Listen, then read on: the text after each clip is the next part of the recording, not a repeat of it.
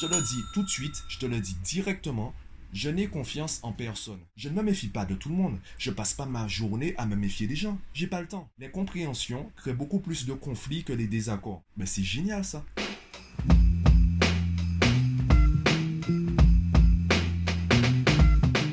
Yo, aujourd'hui j'aimerais te parler de confiance.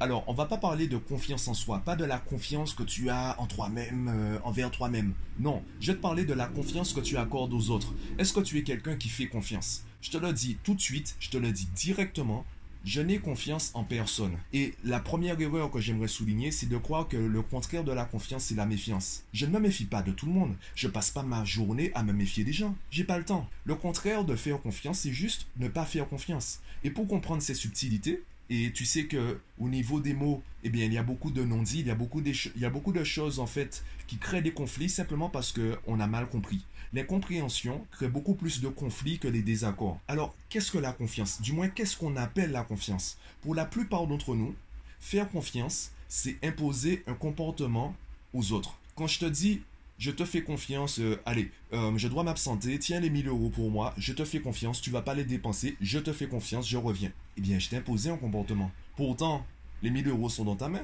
Tu peux décider ou tu peux avoir, euh, tu peux ressentir l'obligation de, les utiliser. je sais pas, imaginons qu'on a kidnappé ton, ton, colibri et on t'a dit la rançon est de 1000 euros. Eh bien, ouais, tu seras tenté d'utiliser les 1000 euros. Quand je vais revenir et que je verrai que tu n'as plus les 1000 euros et que tu as ton colibri alors que moi j'aime pas les colibris, ah si, j'aime bien les colibris, hein, c'est juste pour le podcast. Eh bien, je vais dire que tu as trahi ma confiance, que je suis déçu de toi. Ben non, à la base, c'était à moi de ne pas te donner les 1000 euros. Voilà, c'était à moi de me débrouiller. Ma confiance, elle est à moi. C'est ma responsabilité, c'est pas ta responsabilité. Tu n'es pas censé vivre en fonction de mes attentes, en fonction de mes exigences. Alors oui, ça paraît compliqué au quotidien, surtout avec les enfants.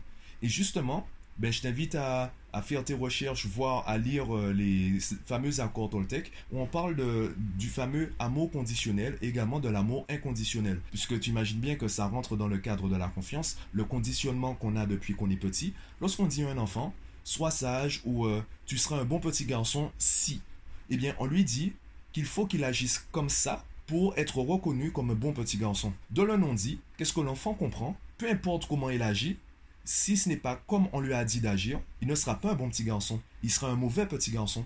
Pourtant, c'est pas ça qu'on a dit. On lui a juste dit, tu seras un bon petit garçon si tu agis comme ça. Un autre exemple pour bien comprendre la force des non-dits. Si je dis je suis beau, je n'ai pas dit que je me considère plus beau que toi.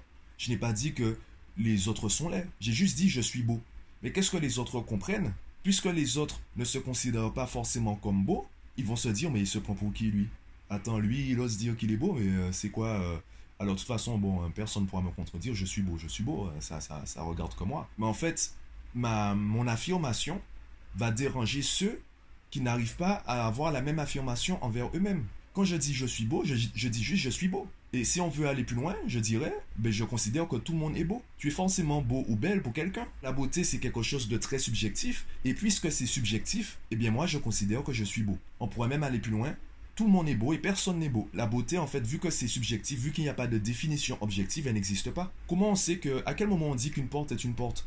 Bien, c'est lorsque tout le monde est d'accord pour dire que c'est une porte. Si quelqu'un arrive et dit c'est une table, ben ça gêne. Ça gêne et on comprend pas. On se dit mais attends, mais qu'est-ce que tu racontes? Tu vois bien que c'est une porte. Alors que pour la beauté, chacun aura une définition différente. Chacun va déterminer un degré de beauté différent, un niveau de beauté différent. Et puisqu'on n'arrive pas à tous se mettre d'accord concernant la beauté d'un objet, on peut partir du principe qu'en fait la beauté n'existe pas. Bon, je sais, j'ai un peu dévié du truc, j'ai un peu dévié du sujet qui est la confiance, mais tu vois que c'est lié, c'est un conditionnement et c'est une question de perception. Donc quand je dis je n'ai confiance en personne, moi ce que je veux dire c'est que je sais que les autres sont libres de respecter mes attentes comme de ne pas les respecter. Je n'ai pas, je ne peux pas imposer aux gens mes attentes. Est-ce que pour autant je me méfie des gens? Non.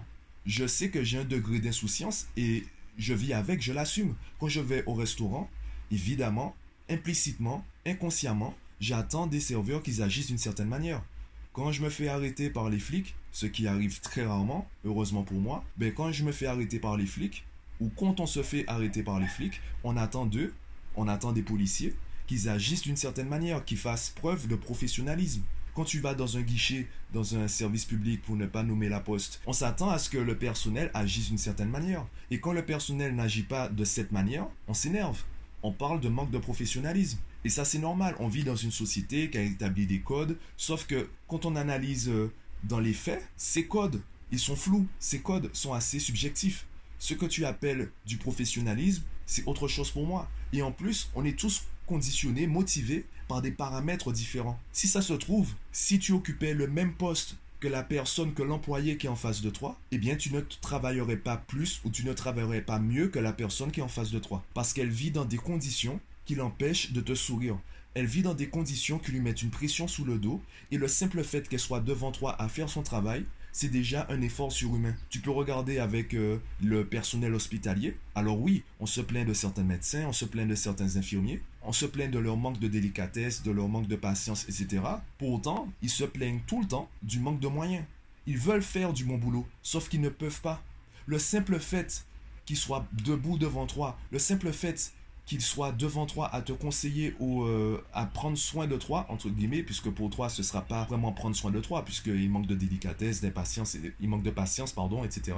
Le simple fait qu'il soit debout devant toi à faire cela, c'est déjà un effort surhumain pour eux. Ils ne savent même plus pourquoi ils sont là. Ils ont perdu la flamme, ils ont perdu la passion parce que les conditions font que ils n'ont plus cette motivation. Par contre, toi, comme tu arrives avec ta vision des choses, comme tu arrives avec ton conditionnement, tu t'attends à ce que les gens agissent d'une certaine manière. Donc tu vas peut-être dire au médecin, je vous fais confiance. Est-ce que pour autant, on doit absolument vivre avec des gens qui ont une façon de voir les choses complètement différente de la nôtre? C'est là où tu vois que ça rentre, ça devient un peu plus complexe, un peu plus compliqué. Évidemment, c'est humain de se rapprocher de personnes qui pensent plus ou moins comme nous.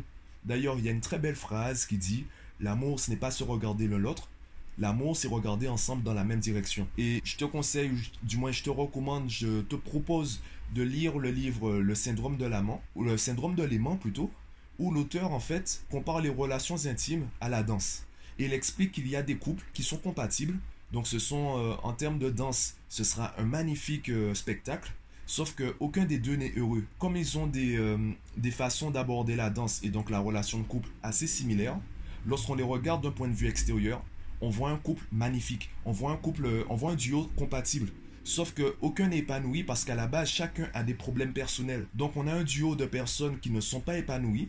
Et même si ensemble, ça fait quelque chose de magnifique, individuellement, il y a des failles. Et tant que ces failles seront présentes, eh bien le couple, en fait, aura toujours euh, quelque chose de bancal. Paradoxalement, tu as des couples quand tu les regardes danser, ben, tu peux le voir, il y a certaines personnes, lorsqu'on les regarde en boîte de nuit, lorsqu'on les voit danser, on se dit, mais c'est quoi leur problème?